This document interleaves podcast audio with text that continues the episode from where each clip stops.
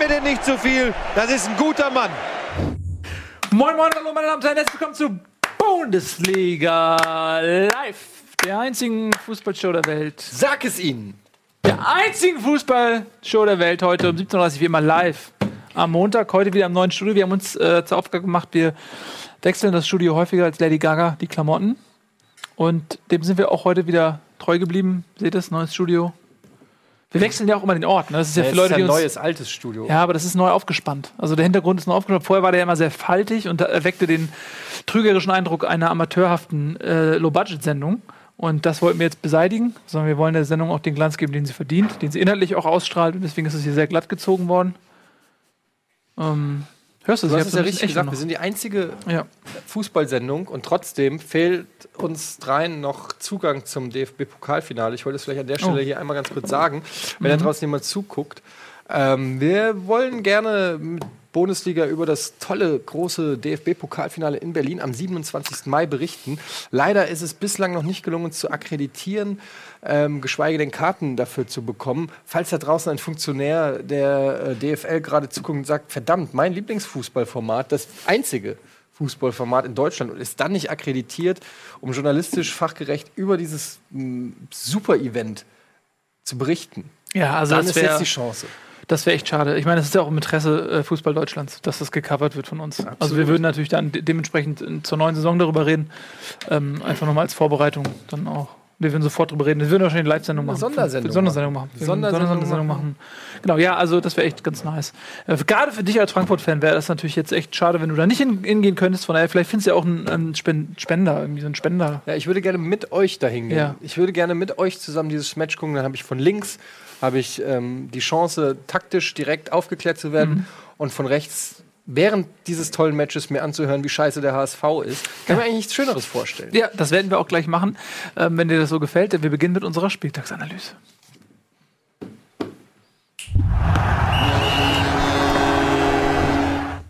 So, kurz und schmerzlos. Tobias, na, wie geht's? Geht's gut? Soll ich anfangen? Dann habe ich es hinter mich gebracht. Ich muss dich leider ein bisschen bremsen. Ich glaube, wir müssen heute mit dem Aufregerthema schlechthin anfangen. Watzkes Verhältnis zu Tuchel. Steht hier nämlich so das drauf, ist tatsächlich das, was die Liga in Atem hält gerade. ähm, das Verhältnis Tuchel und Watzke. Deswegen fangen wir an mit dem Spiel Dortmund gegen Hoffenheim. Ja, Ein 2 zu 1. Ähm, vielleicht sollte ich ja mal hier groß ausholen und die gesamte Gemengelage in der Dortmunder Welt einmal zusammenfassen für die Leute, die wie unsere Regie Weiß ich, die Regie ist so freundlich, uns teilhaben zu lassen an ihren akustischen Spielereien da drüben. Könnt ihr vielleicht ein bisschen lauter machen? Dann müssen, können wir ja auch sonst aufhören. Können wir euch einfach, oh, können wir auch mal aufhören. Ich lasse mich auch mal hin, mal der Regie ein bisschen zuhören. die große Regieshow. So, nee, äh, Scherz. Machen wir weiter.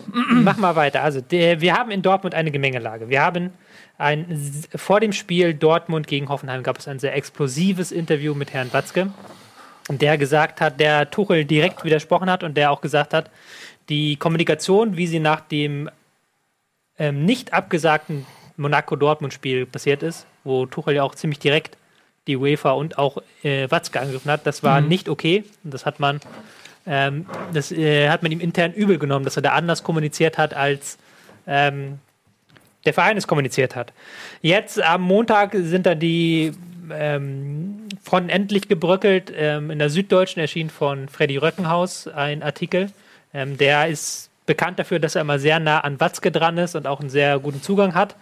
Ähm, der hat auf interne Quellen gestützt im Tuchel ziemlich auseinandergenommen. Also einmal so gesagt, dass die Mannschaft steht nicht hinter Tuchel, hat Spieler zitiert, dass sie nicht hinter ihm stehen, dass seine Methoden schlecht seien, dass die Kommunikation falsch war. Und er hat auch angedeutet, dass Tuchel sich mit der ganzen Geschichte rund um die rund um den Anschlag sich auf Kosten von der Vereinsführung profilieren wollte und halt bei den Fans besser stellen wollte. Ähm, jetzt sind man damit in einer sehr ausgezwickten Situation. Ähm, das Problem ist halt, das ist halt jetzt eigentlich publik, publik geworden. Jetzt erst. Ähm, wobei diese Konflikte, die es da gibt zwischen der Führung, sportlichen Führung, Zorg, Watzke auf der einen Seite und Tuchel auf der anderen Seite, die gibt es schon länger. Das hat man auch schon ähm, in den, zwischen den Zeilen gelesen. Es gibt da so ein paar Beispiele, die dann genannt werden, die auch publik gemacht wurden zwischendurch. Zum Beispiel hat man in Dortmund ähm, das Tuchel übel genommen, dass Subotic damals beim Pokalfinale im letzten Jahr da ähm, nicht im Kader war und auch nicht zum Teamhotel durfte. Also man hat ihn, er wurde quasi nicht reingelassen zur Mannschaft. Das hat ähm, Tuchel damit begründet, dass er nicht im Teil des Kaders ist und dass halt hier nur die Spieler, die im Kader sind, das hat man dann übergenommen. Ähm, genauso wie das zum Beispiel der Blaschikowski-Verkauf, den äh, man auch Tuchel anlastet, überhaupt, dass er halt diese verdienten Spieler nicht genug wertschätzt. Tuchel auf der anderen Seite hat sich mit der Geschäftsführung auch ein bisschen überworfen, weil er mit der Transferpolitik im Sommer äh, nicht einverstanden war. Ähm, seine Wunschkandidaten waren ähm, Toprak, Dahut, ähm, Bellarabi, die man alle nicht geholt hat. Der einzige Spieler, der halt wirklich auf Anraten von Tuchel geholt wurde, war Schürle. Schürle. Das war der einzige Spieler, den er verlangt hat. Und dann wurden ihm aber auch Spieler hingesetzt, die er, wie man jetzt auch nach dieser Saison merkt, offensichtlich nicht wollte. Ein Sebastian Rode zum Beispiel, der nicht in das Spielkonzept reinpasst. Und jetzt hat man halt da so, so ein Clash der Fronten. Und ähm, man hat jetzt, also die, das ist jetzt plötzlich vor dem Hoffenheim-Spiel so explodiert und auch jetzt ähm, so stark in die Öffentlichkeit getragen wird. Also da müssen ja Leute, ähm, zumindest zur Süddeutschen und auch zum Kicker, der da auch in die Richtung berichtet hat, müssen irgendwelche Leute um Watzke herum, ich will nicht sagen, dass Watzke das selber war, aber um Watzke herum das gestreut haben, diese Informationen. Ich denke, dass hier, ohne jetzt hier ein House of Cards Ding aufmachen zu wollen, aber ich denke, dass hier ein Szenario vorliegt, dass man bevor dem Pokalfinale da die Fronten klären will, beziehungsweise die äh, Anhänger darauf vorbereiten will, dass nach dem Pokalfinale Tuchel nicht mehr in Dortmund ist. Ich glaube, ich habe äh, ja eine Wette laufen mit Marc Quambusch, äh, der ja schon vor sechs Monaten, als wir die Wette abgeschlossen haben, gesagt hat, Tuchel wird nächste Saison nicht ähm, mehr Trainer sein von, vom BVB. Also in, insofern schon damals Sachen, der ja sehr auch sehr nah dran ist an, an dem, am, am, zumindest am Umfeld und da sicherlich äh, viele Informationen äh, zugetragen bekommt. Ähm, das heißt, es geht also tatsächlich schon lange. Ich habe äh, ihn vorhin noch mal getroffen, ähm, nachdem wir uns auch ein bisschen auf Twitter gebettelt haben ähm, und habe ihm gesagt, dass ich es einfach nicht verstehen kann, dass Querelen hin und her und was weiß ich, warum drei Wochen jetzt, die letzten äh, drei Wochen vor so wichtigen Spielen, die müssen die Champions League äh, ja noch sichern, die ist noch nicht gesichert, Pokalfinale, warum ausgerechnet jetzt? Das ist, der, das ist finde ich, die große Frage. Warum kommt so ein Interview, wo ganz klar gesagt wird, es stimmt nicht zwischen Trainer und Vereinsführung? Warum kommt das gerade jetzt? Es ist, wird zum Thema gemacht. Es war klar, dass es zum Thema gemacht wird. Watzke ist schlau genug zu wissen, dass sowas von den Medien wie auch von uns dann eben besprochen wird und eben Nummer eins Thema wird. Und daraufhin hat Quambusch was gesagt und da musste ich wirklich drüber nachdenken. Wenn das stimmt, wäre das natürlich krass, aber es ist die einzige logische Erklärung. Und zwar ist wohl laut Fankreisen das Tischtuch zwischen Mannschaft und Tuchel so zerrissen, dass die Spieler Angst hatten, wenn sie erfolgreich sind, sprich einen mhm. Titel gewinnen mit Tuchel, dass er dann bleibt. Und Watzke hat sozusagen ein Signal gesendet an die Mannschaft und gesagt, egal wie es ausgeht, wenn ihr erfolgreich seid, Tuchel wird nächste Saison nicht mehr Trainer sein, ähm, ja, aber das, das musst so du nicht Vermutung. öffentlich machen. Das, ja, du, naja, das, kannst du auch trotzdem zu den Spielern einfach sagen. Da musst du nicht in die Öffentlichkeit gehen. Kann, ja, okay. Da das ist ein Argument. Ich sage auch nicht, es ist auch nicht meine Interpretation von dem Ganzen, aber es ist das, was ähm, viele Leute wohl im Dortmunder Umfeld denken. Und das finde ich schon krass. Also wenn, also wenn das stimmt, dass die Spieler wirklich denken, im Erfolgsfall bleibt der Trainer und deshalb man ihm so sozusagen ein bisschen die Last von den Schultern nehmen will und sagen will, holt den Titel, wir wissen, ihr wollt Tuchel nicht. So ungefähr. Ähm, ich habe mit unserem, wir haben ja auch mit Ralf nochmal drüber gechattet, zu dem Thema ich auch nochmal mit ihm ähm, gesprochen, weil ich halt auch der Meinung bin, dass ähm, solche Geschichten über die Medien, die tangieren die Spieler gar nicht erstmal so, wie wir denken. Weil das ist halt, wenn du das in ein Interview platzierst, kann, Watzke hat genug ähm, Reibungspunkte, Möglichkeiten mit den Spielern und auch vor allen Dingen mit ihren Beratern zu reden, um dann im Endeffekt so ein Signal zu senden. Also dieses Signal, wenn er es in einem Interview macht, und dieses Interview, du, du musst dir sicher sein, ähm, heutzutage im Profifußball, wenn sowas öffentlich gemacht wird, dann ist das kein Versehen. Also das ist nicht genau. so, dass Watzke sich verplappert, sondern Watzke gibt das Interview. Das Interview muss Watzke nachher nochmal vorgelegt werden. Natürlich, Watzke natürlich. hat die Chance. Aber was ist dann die Motivation? Also ich halte das auch für sehr weit hergeholt, aber ich frage mich, was ist dann die also Motivation? Die Motivation würde ich sagen, weil genau das, was du beschrieben hast, wäre aber auch auf Fernsicht einfach musst auch kannst auch Fernsehen produzieren. Weil wie willst du den Fans, ohne jetzt diese Geschichte, wenn du das jetzt nicht so machst, wie willst du das nach einem gewonnenen DFB-Pokalfinale, nach einem Champions League-Viertelfinale, was eigentlich ein Erfolg war diese Saison, nach einer Bundesliga-Platzierung 3, wo man auch nicht meckern kann, wie willst du den verkaufen, dass Tuchel geht, wenn du nicht so eine Geschichte Ja, das ausfragst? fragen wir gerade mal vielleicht unseren äh, Fanbeauftragten, das ist nämlich der Christian, äh, der natürlich äh, Dortmund seit vielen Jahren verfolgt und nicht erst seit dieser Krise und der vielleicht auch ähnlich wie Marc Quambusch äh, sich schon vor längerer Zeit eine Meinung bilden konnte. Hallo, hallo. Äh, wir haben hier ein Echo, Echo, der, Echo. liebe Regie. Wir hören alles doppelt. Wir hören quasi euer. Jetzt ist weg. Danke. Super. Christian, erstmal moin moin, schön, dass du wieder Zeit hattest. Ähm, bist du noch da? Hörst du mich? Ich höre mich, das ist schon mal gut. Ähm, Ja, das geht so. Ich höre euch so zerhackt. Zerhackt. so reden wir aber auch. Das liegt an uns. Nee, also wir versuchen es einfach mal. Ähm, vielleicht hast du ja ein bisschen was im Stream gerade schon parallel mitbekommen. Wir reden natürlich gerade über das Thema Tuchel Watzke. Äh, wie sehr ist das Tischtuch zerschnitten zwischen Tuchel Mannschaft bzw. Tuchel Watzke? Ähm, wie siehst du die Situation in Dortmund? Ist Thomas Tuchel nächstes Jahr noch Trainer?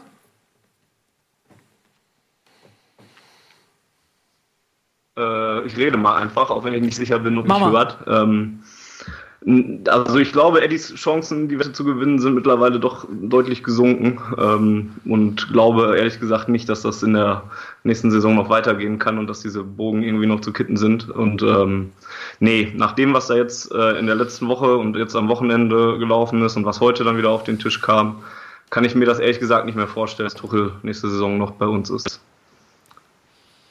Krass. Ähm, wie siehst du, sch sch schmälert das eure Chancen für das Pokalfinale? Ärgerst du dich ein bisschen, dass das ähm, jetzt in so wichtigen Wochen alles hochkommt?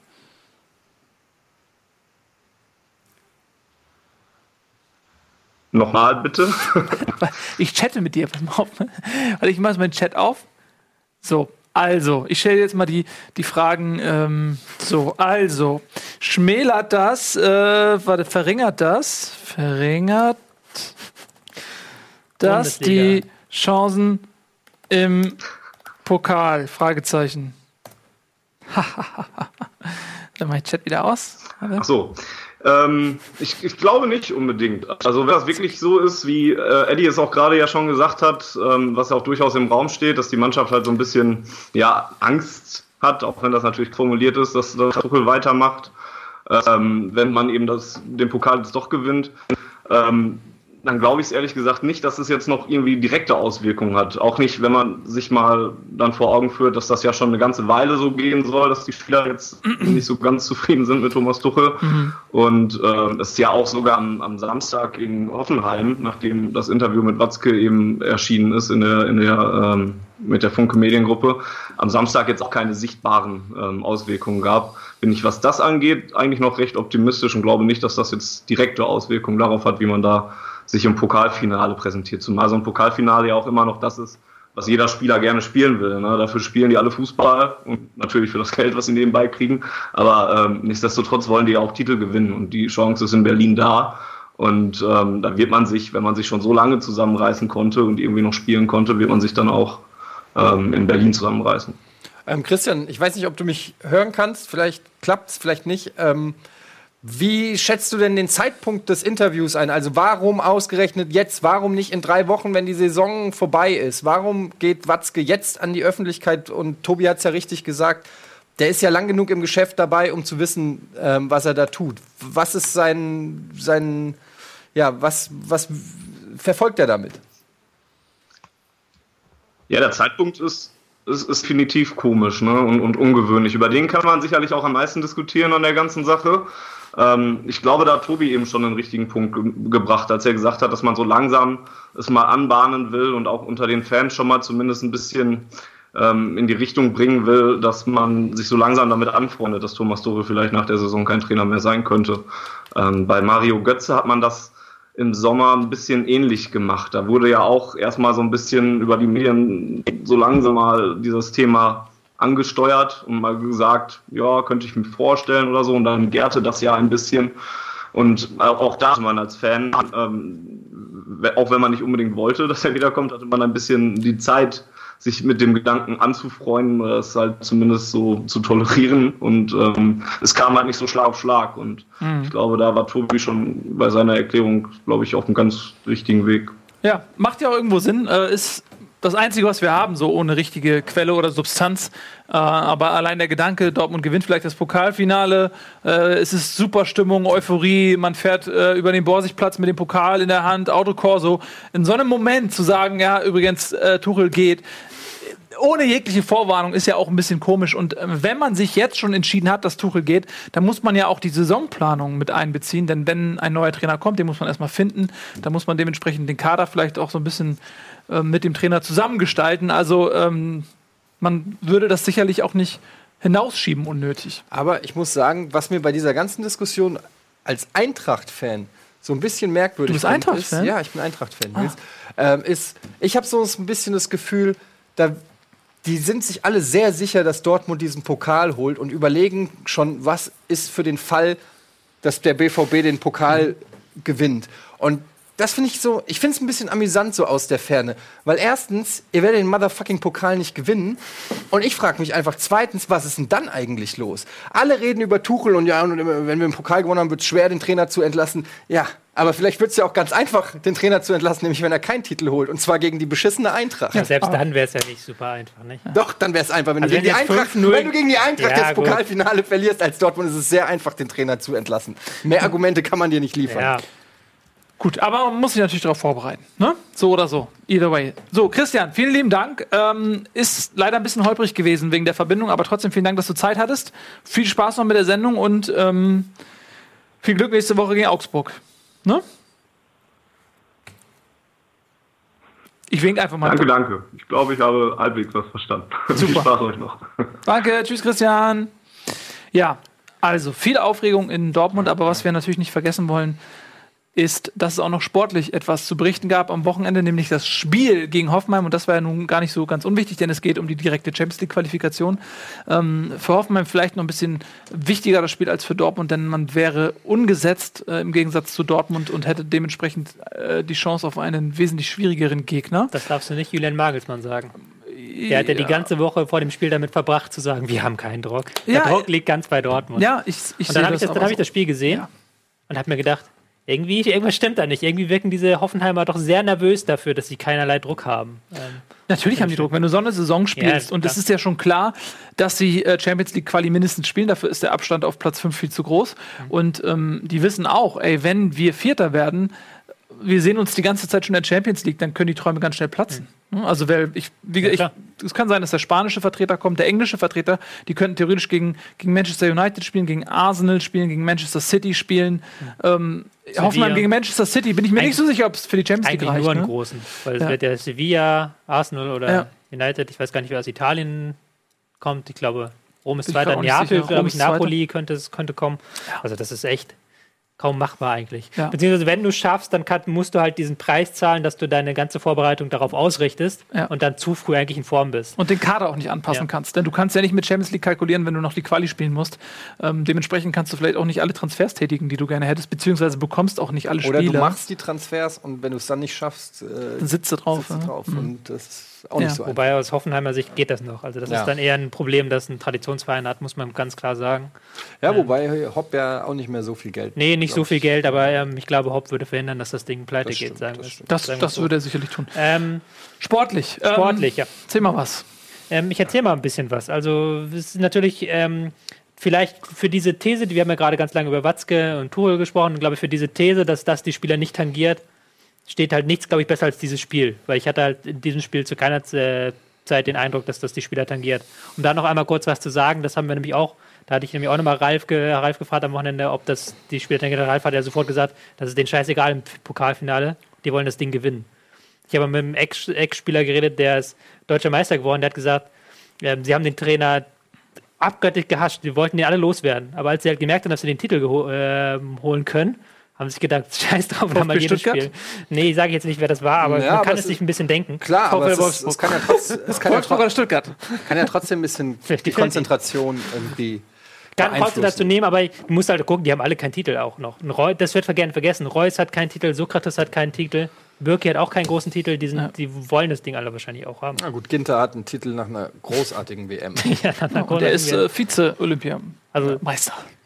Von, der, von den Meistermannschaften ist kaum einer mehr da und Also Ja. Dortmund sportlich, Dortmund ähm, sportlich so zurück zum Spiel. sehr sorry, gut gespielt, äh, deutlich bessere Mannschaft Ja. gewesen als Hoffenheim, allerdings auch begünstigt durch ähm, ja, zwei sehr kuriose Schiedsrichterentscheidungen. Das 1 zu 0 war klares Abseits, da hat sich äh, Julian Nagelsmann äh, hinterher noch beschwert, dass der vierte Offizielle ihm gegenüber gesagt hat, Castro war am Ball. Ja, denn ähm, beim Pass von, ich glaube, Schmelzer war es, war Reus nicht im Abseits, aber Castro hat den Ball verlängert, dadurch war Reus anderthalb Meter im Abseits. Und der vierte Offizielle hat das gesehen, hat diese Information aber nicht weitergegeben. Daraufhin wurde das Abseits quasi nicht geahndet und ähm, so ist das irreguläre 1 zu 0 gefallen. Später gab es dann noch eine Elfmeterentscheidung. Ähm, Reus nimmt den Ball vermutlich, war echt schwer zu, zu sehen, auch aus dem Winkel des Schiedsrichters. Also es gibt einen Replay, was so ungefähr die Perspektive des Schiedsrichters hat. Und da, da sieht es eher so aus, als wenn er ihn mit der Brust nimmt. Aber es war wohl Oberarm und äh, direkt eine Sekunde später fliegt der Ball dann dem Hoffmann mal im Strafraum gegen den Arm und er pfeift Elfmeter. Aber der Elfmeter Oberarm ist von. Aubameyang. Young. Oberarm Young. Was auch interessant ist, weil du gesagt hast, ich glaube, der vierte Offizielle darf es auch gar nicht weitergeben. Ja. Ich glaube, Vielleicht da gibt es ja das so. Beispiel, dass diese rote Karte für sie dann wegen Genau. Kopfstoß hätte nie gegeben werden dürfen, weil sie nur wegen dem vierten Ja. Schiedsrichter gegeben wurde. So. Ja. Ähm, ähm, die, diese beiden Dinge, diese beiden Fehlentscheidungen, beziehungsweise die Fehlentscheidung zum 1 zu 0 und dann später halt auch diese ganzen Abseitsfehlentscheidungen, da gab es ja auch einige, die sehr knapp waren. Und die haben Dortmund schon brutal in die Karten gespielt, muss man sagen. Aber man muss auch, ich würde auch behaupten, dass Tuchel das Taktikduell gewonnen hat in diesem Duell, in diesem Spiel. Weil ähm, Hoffenheim hat aus dem Spiel heraus praktisch keine Chance, weil Dortmund defensiv gut aufgestellt war. Ich habe es an der Taktiktafel gezeigt. Ich weiß gar nicht, ob mein PC abruf, abrufbar ist. Wenn nicht, müsst ihr mir Chat- doch. Da ist er doch. Hurra. Ähm, ich habe hier einmal so, wie das Spiel der Hoffenheimer eigentlich gedacht ist. Also das Spiel der Hoffenheimer, ähm, die eröffnen aus der Abwehr heraus. Ähm, hier mal gut zu erkennen, dieses 3-1-4-2, was sie im Aufbau haben. Versuchen direkt in den Zwischenlinienraum den Ball zu spielen, um ihn von dort dann ins Mittelfeld zurück abzulegen und dann ähm, nach vorne Gas aufnehmen zu können. Mhm. Ähm, das ist so das ähm, Aufbauspiel und das hat äh, Dortmund sehr, sehr geschickt äh, blockiert. Was Dortmund gemacht hat, ist, ähm, hier sieht man die Formation beider Mannschaften.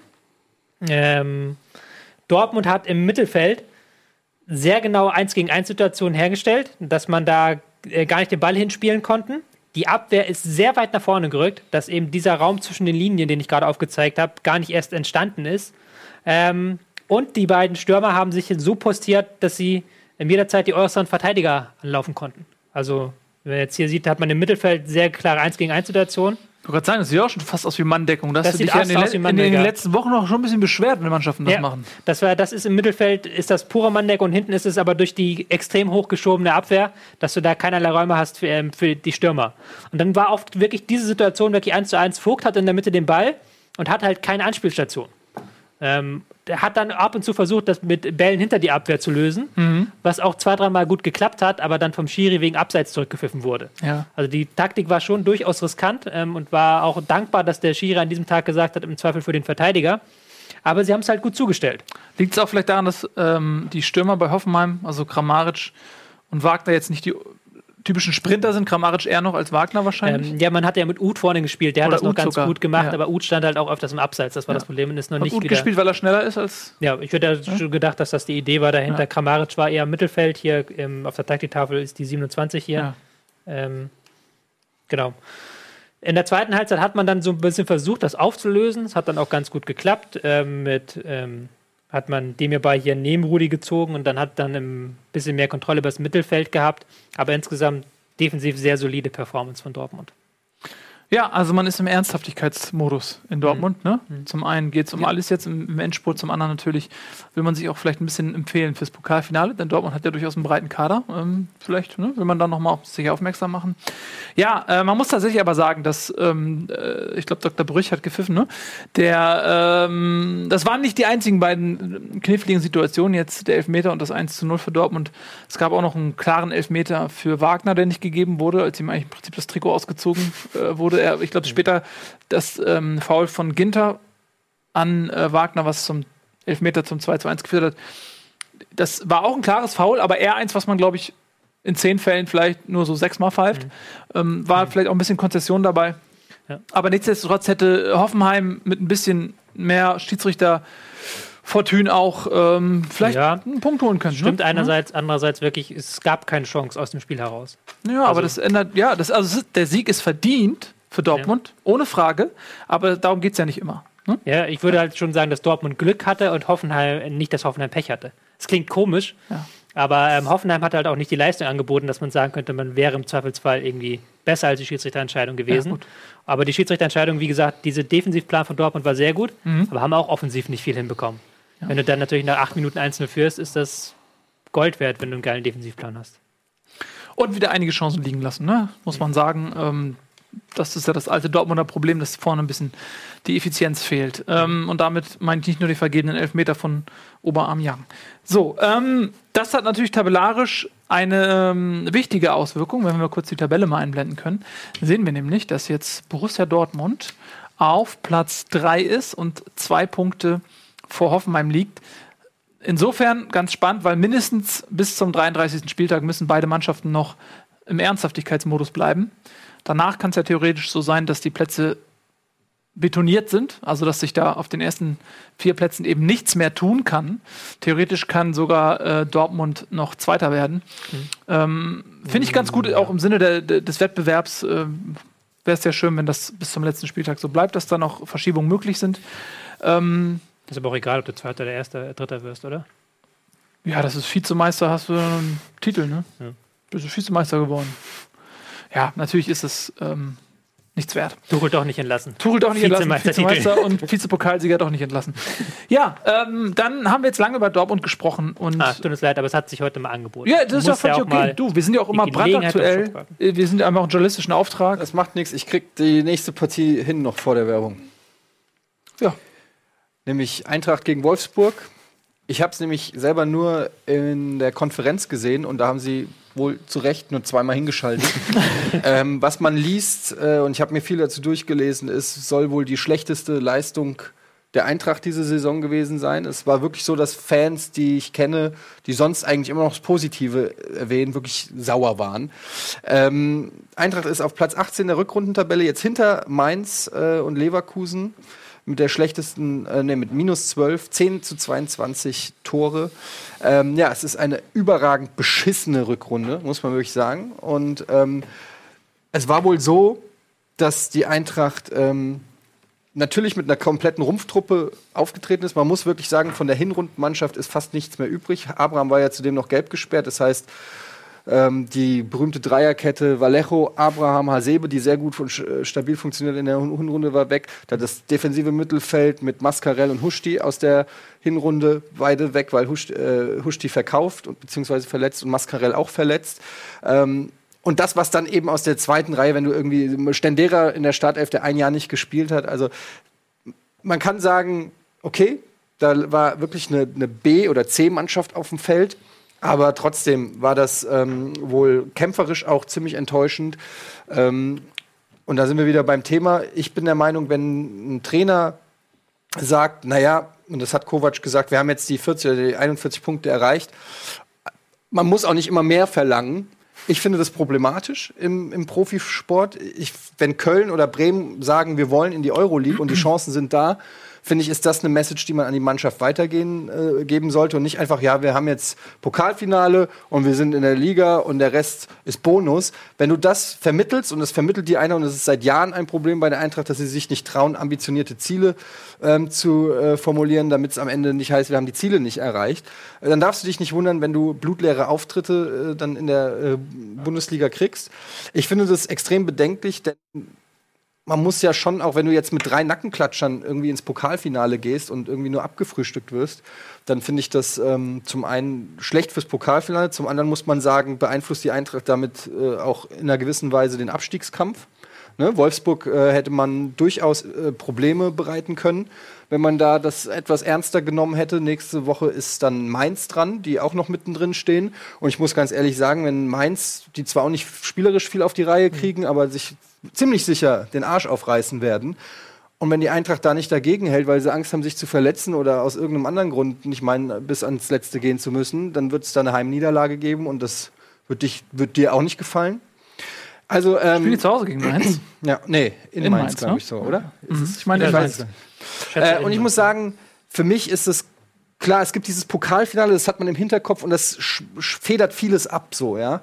Und dass man nichts mit dem Abstieg zu tun hat. Aber wenn man sich einfach mal anguckt, nach der Hinrunde, was für einen kolossalen Fall die Eintracht hingelegt hat, ja, dann muss man einfach sagen, das ist wirklich beängstigend, wie schlecht diese Mannschaft in dieser Rückrunde ist. Es ist wie, wie die Skipper-Rückrunde im Prinzip, nur mit ein bisschen mehr Glück, dass viele andere Vereine auch schwächeln und äh, man irgendwie es geschafft hat, ähm, in der Hinrunde genug Punkte zu sammeln, um äh, mit dem Abstieg nichts zu tun zu haben.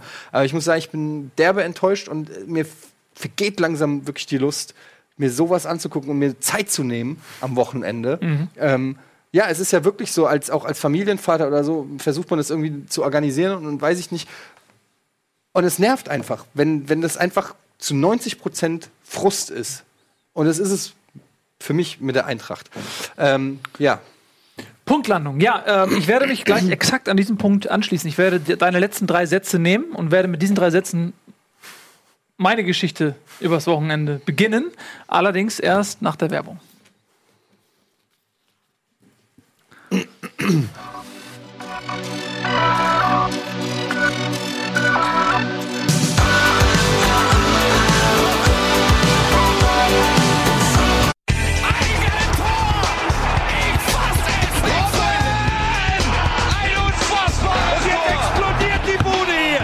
Kritisiert bitte nicht zu viel. Das ist ein guter Mann.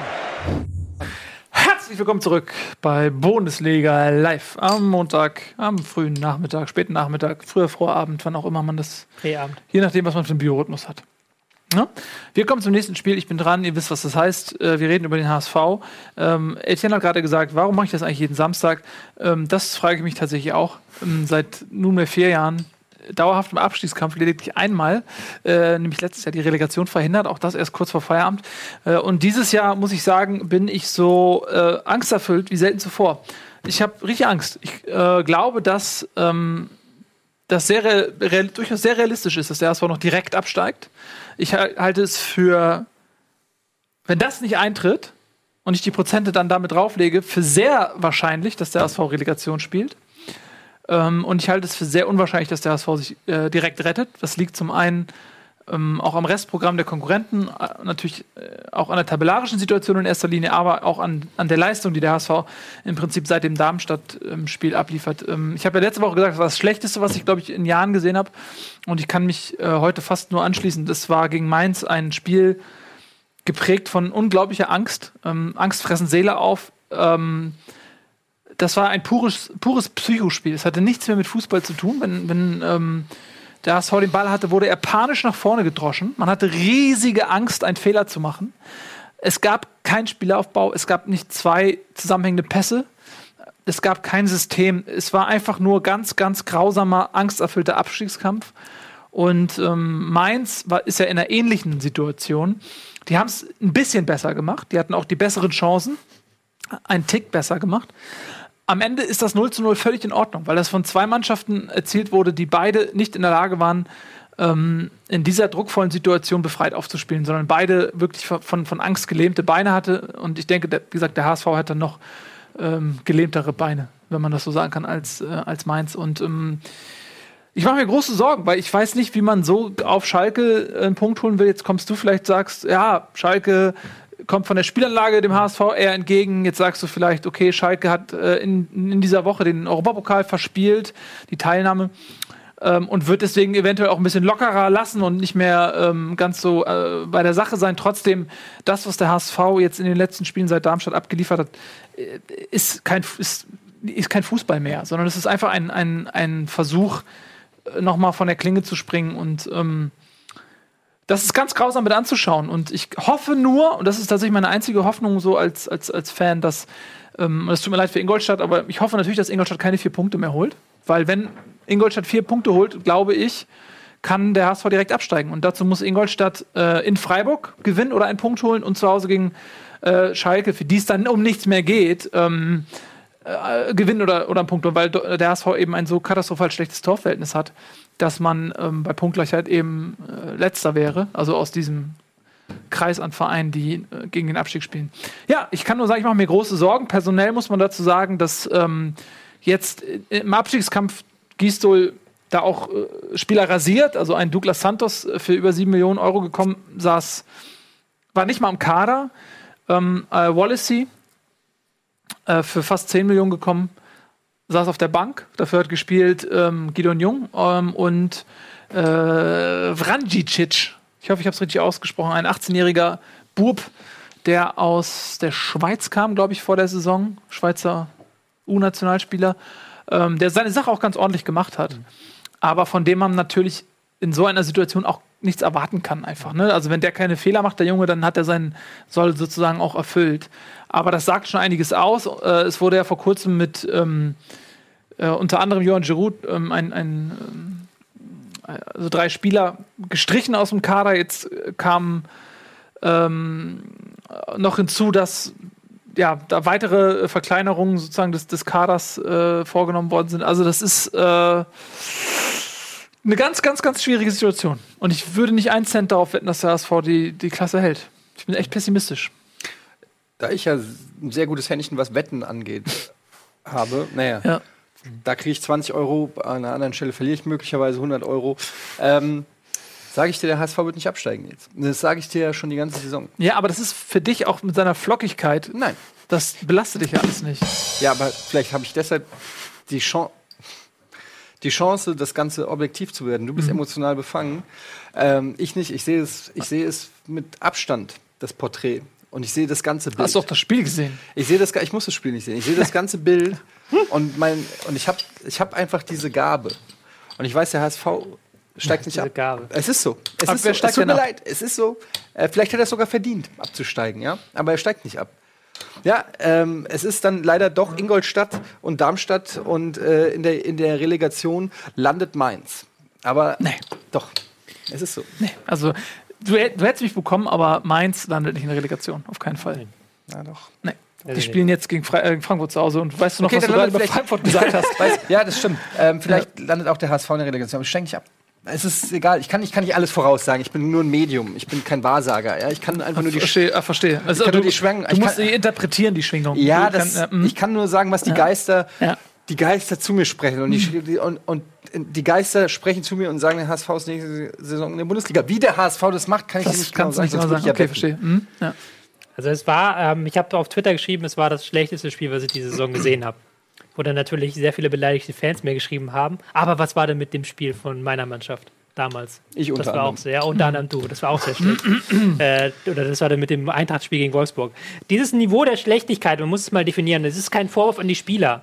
Aber es sind halt Aktionen da gewesen, dass Spieler vor sich einen riesigen Raum hatten, der, der hätten andribbeln können und haben dann sich den Ball einfach fünf Meter weit vorgelegt und der war weg. Sp ähm, Papadopoulos und Mafrei hinten, die wurden im Aufbau nicht angegangen. Die haben ja lange Bälle gespielt, weil sie es wollten. Aber die haben halt einfach den Ball so gespielt. Nicht, nicht mit Druck so, dass man da irgendwas machen kann, sondern wirklich Bogenlampe. Da war eine Bogenlampe nach der nächsten, was halt einfach ein technisches Niveau, was du normalerweise nicht in der Bundesliga siehst. Einfach weil diese Spieler ähm, Angst hatten. Ja. Und da brauchst du jetzt hier auch gar nicht groß in die Analyse Aber einsteigen. ganz kurz, da muss ich aber mal als Laie fragen, wieso äh, habe ich mehr Angst, den Ball Nein, so zu spielen, als so zu spielen? Also, das Äh, erschließt sich mir nicht. Das ja, ist ja wenn- einfach nur eine, eine Fußstellung. Ja, das ist eine technische. Frage. Wenn du, wenn du natürlich so den Ball spielst, dann machst du so. Es kann auch ein wenig, wenig schief gehen, wenn du natürlich ein bisschen äh, mehr Schmackes reinmachst, vielleicht auch ein bisschen tiefer, vielleicht auch ein bisschen äh, Körper über den Ball rein. Dann kann es natürlich sein, dass du ein bisschen zu tief spielst oder Also dass der Ball das nicht da Risiko landet. ist höher. Ja, das Risiko ist höher. Das war halt, war halt von allen Seiten einfach eine Risikovermeidungsstrategie. Mhm. Also Mainz hat halt keinen Fehler machen wollen, Hamburg hat keinen Fehler machen wollen, dann kam halt dann am Ende ein Spiel raus. Was halt noch mehr sagt als diese Passgenauigkeit von 50 Prozent auf beiden Seiten ist, finde ich, dass nur ein Viertel der Dribblings, also we- wenn der Stürmer ins 1 gegen 1 gegangen ist, hat er nur in ein Viertel der Fällen gewonnen. Was absolut unüblich ist, ähm, weil halt einfach da auch individuell nichts gekommen ist. Das stimmt. Ich, Ähm, ich aber man hat halt gemerkt, dass das 0-0 auf beiden irgendwie gepasst hat. So. ja, also beide haben, haben sich gesagt, wenn wir einen Punkt mitnehmen, ist besser, als wenn wir. dann äh, ist es besser, wenn wir jetzt verlieren, sozusagen. Ähm, dann ist es, ist es richtig am, am Dampfen. Der, äh, für Mainz ist es äh, so gewesen, die wären auf dem Relegationsplatz gewesen. Und für Hamburg brauchen wir nicht drüber reden. Also das Torverhältnis ist jetzt wirklich ein Faktor. Ja. Ja, das ist wirklich ein Faktor. Ähm, deswegen, ja, Aber ich sage immer noch, also gegen Schalke, also wenn, dann müssen sie jetzt gegen Schalke Punkte holen. Es wird schon schwierig genug. Aber da können sie halt dann vielleicht mit ihrem Spielverweigerung etwas mehr anfangen. Wobei, vielleicht ist es auch gar nicht so gut dafür für ähm, den HSV, dass es für Schalke um nichts mehr geht. Weil die natürlich jetzt auch nicht unbedingt das Spiel machen müssen. Also die müssen auch nicht mit dem Dreier da rauskommen. So. Ja, aber wenn du, wenn es für dich um nichts mehr geht, außer dass du vielleicht vor deinen eigenen Fans die Saison irgendwo ähm, retten möchtest, ähm, dann sollte man sich gegen den, ein HSV auch nicht hinten reinstellen. Da würde ich als Trainer nicht sagen, oh, wisst ihr was, wir machen nicht das Spiel. Da würde ich sagen, ey, wisst ihr was, äh, wir haben eine Saison in den Sand gesetzt. Jetzt zeigen wir im letzten Heimspiel ähm, unseren Zuschauern mal fürs Geld äh, richtig geilen Fußball. Ähm, und dann gewinnt der HSV durch zwei Konter.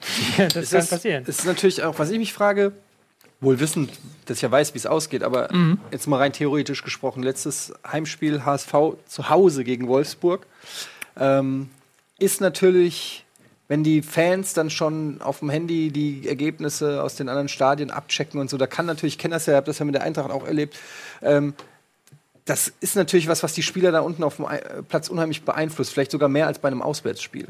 Ne? Weil dann wird es unruhig auf den Rängen und ähm, die, also du merkst dann die Unruhe im Stadion und äh, im, im Zweifelsfall, wenn du dann hinten liegst, kann das halt wirklich sich auf die Fans übertragen, die dann denken, die dann rechnen, okay, jetzt liegen wir 0-2 hinten. Ja. Und dann wird's, äh, also das kann wirklich so ein Spiel werden, wo du im Stadion äh, die Luft schneiden kannst. Ja, so. natürlich. Du musst einfach, ich glaube, aus Sicht des HSV musst du sehen, ey, wir waren eigentlich nach zehn Spieltagen abgestiegen. So, die waren eigentlich weg. Und das, was jetzt kommt, ist eigentlich ein großes, äh, Chance. eine große, ja, das ist eine große Chance, überhaupt noch äh, die Saison als Nicht-Absteiger zu beenden, ist eigentlich eine riesen. Und die Spieler sollen da nicht mit Angst reingehen und sich sagen, ey, fuck, wir können was verlieren und bla, sondern die sollen reingehen. Ey, wisst ihr was? Wir haben es geschafft, trotz dieses Auftakts, dass wir am 33. Spieltag immer noch die Chance haben, aus eigenen Stücken die Klasse zu halten. Und deswegen müssen die einfach nur rennen, weil eigentlich müssen die sagen, ey, wir sind schon abgestiegen, wir waren schon abgestiegen und jetzt können wir noch mal irgendwie alles rausholen. Äh, und die spielen aber so nach dem Motto, oh fuck, wir können alles verlieren. Ähm, sie haben schon alles verloren und ähm, dementsprechend so soll das Kräfte frei machen und die sollen einfach um ihr Leben rennen. Und ähm, Das wünscht man sich so oft, ja. ja, sollen sich einfach die positiven Gedanken machen und nicht immer nur das, äh, das sehen, was das haben sie äh, in der ganzen Saison gehabt. Mein Punkt ist halt, dass ich glaube, dass ähm, wenn ich Trainer wäre, wenn ich Gistol wäre, würde ich alles beim Spiel gegen Schalke in die Waagschale werfen. Weißt du, was ich meine? Also ich halte es für leichter, vielleicht die drei Punkte auf Schalke zu holen, als die drei Punkte. Und ich könnte mir vorstellen, dass vier Punkte reichen, weil Mainz gewinnt gegen die Eintracht und holt dann aber keinen Sieg mehr. Das heißt, vier Punkte reichen vielleicht. Ich glaube, die drei Punkte auf Schalke wären vielleicht leichter für den HSV, für die Spieler, als drei Punkte zu Hause gegen Wolfsburg. mit dem Vorletzten der Auswärtstabelle, der dieses Jahr, diese Saison zwei Auswärtssiege Ja. erst hat. Trotzdem, Und- ich glaube einfach, der Druck äh, wird extrem zu Hause sein. Also ich es ist einfach un und wenn, wenn ihr das so schildert, dass die Spieler jetzt schon Ja. Angst haben, ich glaube, wenn das ist ein unfassbarer Druck, der da herrscht. Aber es gibt natürlich auch die Chance, ähm, zumindest, dass Wolfsburg sich am nächsten Spieltag rettet, was ich für nicht so klein halte, gegen wen spielen sie. Ich habe es gerade nicht ganz Gegen. Gladbach. Gegen Gladbach, ja. Das gibt ein Unentschieden und dann sind sie gerettet und dann im letzten Spieltag nochmal Hamburg angreifen kann. Was aber lustig ist, ähm, einerseits bashen wir die ganze Zeit Hamburg, man muss aber sagen, Mainz war nicht waren müh besser, ja, weil sie zwischendurch mal noch über die Flügel ein, zwei gute Angriffe gefahren haben, aber die waren auch nicht viel besser. Und man muss jetzt auch nicht davon ausgehen, dass Mainz die nächsten beiden Spiele Aber locker gewinnt. Moment, wenn Wolfsburg unentschieden spielt, sind sie noch nicht durch. Dann haben sie 37 Punkte. Aber sie haben so ein so viel besseres Torverhältnis als der HSV, dass der HSV. Ja, aber wenn der HSV zwei Spiele gewinnt, dann dann müssen sie trotzdem noch minus 12 im Torverhältnis aufholen. Wieso, wenn der HSV zwei Spiele Ich rede, gewinnt, jetzt davon, die wenn der, 40? ich rede jetzt davon, wenn HSV verliert, in dem Fall. Ja, okay, aber da sind wir schon bei und dann gilt das gleich auch noch für Mainz. Also Wolfsburg ist noch lange nicht durch mit einem Unentschieden. Nee, das nicht. Ja, kommt drauf an, wie die anderen spielen. Ja, genau, aber das ist ja. Das Ähm, klang gerade so, als müssen die nur ein Unentschieden spielen und sind sicher. Nein, Also nein, so, das war also- nicht so gemeint, sorry. Ähm, Sondern ich kann mir vorstellen, dass sie einen Unentschieden holen und dass das dann reichen würde. Bei der, weil Mainz ja auch nicht besonders gut gespielt hat. Mainz hat jetzt vielleicht das Glück, dass sie gegen Frankfurt spielen. Aber auch da ist wieder Frankfurt ist defensiv eigentlich stabil genug, um Mainz, die offensiv schwach sind, ein 0-0 abzuringen, sage ich mal so. Ja, aber nicht mit Chandler und Varelia auf der Doppelsechs oder mit Chandler und Ochipka auf der Doppelsechs. Also das ist äh, lange vorbei. Aber egal. Wir müssen mal weitermachen, sonst kommen wir hier überhaupt nicht mehr zu. So Ja, ist wir es sind ja schon beim Abstiegskampf so. Ja, lass uns doch direkt dabei bleiben, Tobi. Such dir mal was aus. Ähm, ja, ähm, Leverkusen-Ingolstadt ist die zweite Abstiegspartie gewesen. Ähm, auch, auch ein schwächerer Kick, also hat man auch deutlich die Nervosität gemerkt. Ähm, Leverkusen gegen Ingolstadt, ein 1 zu 1. Ähm, ich glaube, man kann ähm, die ganze ähm, Idiotie der Ingolstädter Saison, ich sage es jetzt einfach mal so, mit einer einfachen Zahl zusammenfassen, und zwar 0 zu 16. Das ist das Torverhältnis von Ingolstadt in der Schlussviertelstunde. Haben auch am Wochenende wieder nach, einem, nach einer 1 zu 0 Führung das Spiel vergeben. Spricht das für schlechte Konditionen? Das spricht dafür, dass sie zumindest es nicht gut einteilen. Ähm, schlechte Konditionen weiß ich nicht. Ich glaube, Ingolstadt ist die drittstärkste oder viertstärkste Mannschaft, was die Laufleistung angeht. Aber halt einfach, dass sie es irgendwie nicht so eingeteilt bekommen über 90 Minuten. Und da war es jetzt auch wieder so ein Spielverlauf, halt tatsächlich erste Halbzeit, Leverkusen absolut indiskutabel schlecht, kriegen keine fünf Pässe zusammen, kriegen äh, Ingolstadt nicht zurechtgelegt. Ingolstadt spielt auf Konter, paar gute Attacken, okay. Nach der Pause kommt Sonny Kittel, ähm, der seine ganze Klasse zeigt beim 1 zu 0. Sie gehen 1 zu 0 in Führung, alles super. Und dann in der Schlussviertelstunde sind sie wieder eingebrochen. Und haben eigentlich auch noch Glück gehabt, dass es beim 1 zu 1 blieb. Also Ja. am Ende 2-1 hätte für Leverkusen auch fallen können. Ja, sehr. Ingolstadt muss natürlich ähm, gewinnen, mehr als Leverkusen. Die äh, sind zwar gemessen an ihrem Potenzial ähm, mit die schlechteste Mannschaft in diesem Jahr, aber für die rei reicht rein rechnerisch der Punkt oder ist besser für, für Leverkusen, als er für Ingolstadt ist. Ähm, Ingolstadt muss irgendwann anfangen zu gewinnen, hat jetzt noch zwei Möglichkeiten. Natürlich hätte man mit einem Sieg äh, jetzt 32 Punkte und ähm, da hast du natürlich eine deutlich bessere Ausgangsposition. Auf der anderen Seite muss man sagen, dass Leverkusen ähm, kurz vor Schluss eine riesen, riesen Chance allein durch Volland noch hatte. Ähm, und wenn Leverkusen das Spiel gewinnt, dann, und da sieht man mal, wie wichtig dieser eine Punkt ist, ne? dann ist die Rechnung schon eine ganz andere.